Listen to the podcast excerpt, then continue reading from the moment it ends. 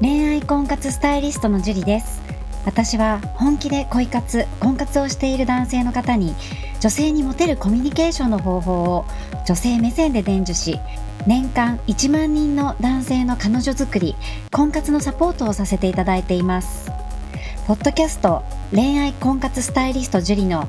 野獣でも美女を捕まえるテクニック女性の本音教えますは私恋愛婚活スタイリストジュリが累計1万人以上の女性と接して分かった。普段は聞くことができない女性の本音を交え本気の彼女を作るためのテクニックをこっそり公開するという番組です。あなたに素敵な彼女ができるようより効果的な生の声をお伝えさせていただきますので楽しみにしていてください。本編に行く前に番組からお知らせがあります。この番組を購読いただいていた方に限定公開の結婚につながる本気の彼女ができる5ステップ講座をプレゼントさせていただいています。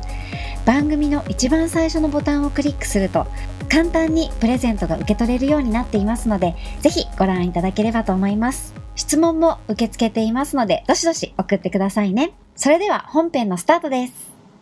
こんばんは、ジュリです。今日はですね、今日もまた質問から行こうと思うんですけれども、えー、相談です。最近、会社で20歳年下の女の子に一目惚れしてしまいました。彼女は入ったばかりの社会人1年生の営業です。僕はその営業と関わりのある仕事をしています。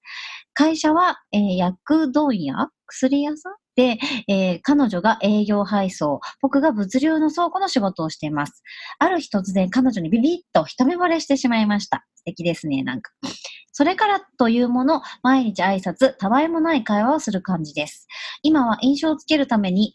と思ってなるべく話すようにしてます。本来ならデートとかに誘いたいですが、まだ早いかな。まずみんなで飲み会開いたりどっか行く感じの方が良いかなと思ってなかなか行動できません。次なるステップはどうすれば良いのでしょうか？という質問です。まあ、七七さんですね。七七さんからの質問なんですけれども、まあ、結論から言うと、まず、えー、この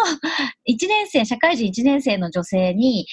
彼氏がいるかもしれないですよね。いきなり告白して、ただ挨拶して、これ何度も何度も結構言ってるんですけど、自分が好きになっちゃうと、自分と相手だけの世界になってしまう方がすごく多いんですよ。でも、相手には相手の世界があるんだっていうことをちゃんと理解しないと、いきなりね、デートに誘ったところでうまくいかなくて、当たり前なのにうまくいかないで傷ついちゃったりするんですよ。だからまずはみんなで、えー、飲み会するっていうのすごくいいと思います。みんなで飲み会とかして、で、そんな中で、なんか会社のメンバーとか飲み会して、その中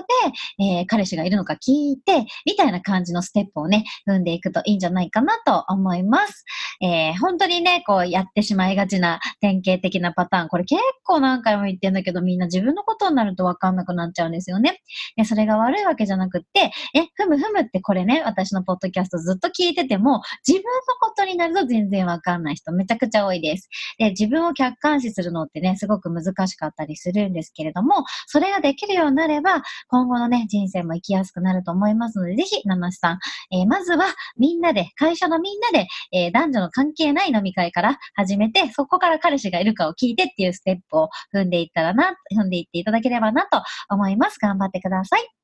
それでは今日もこれ、ここまでになります。ありがとうございました。この番組を聞いているあなたにプレゼントがあります。受け取り方は簡単。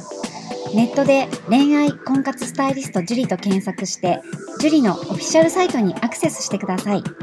次にトップページの右側にある無料動画プレゼントをクリック。表示されたプレゼントフォームにメールアドレスを登録して送信するだけ。ポッドキャストでは語られない極秘テクニックをお届けします。また、質問は今から申し上げるメールアドレスにお願いします。info.juriarima.com info.juriarima.com です。この質問の際には、懸命に、ポッドキャスト係と明記してください。それでは、次の回を楽しみにしててくださいね。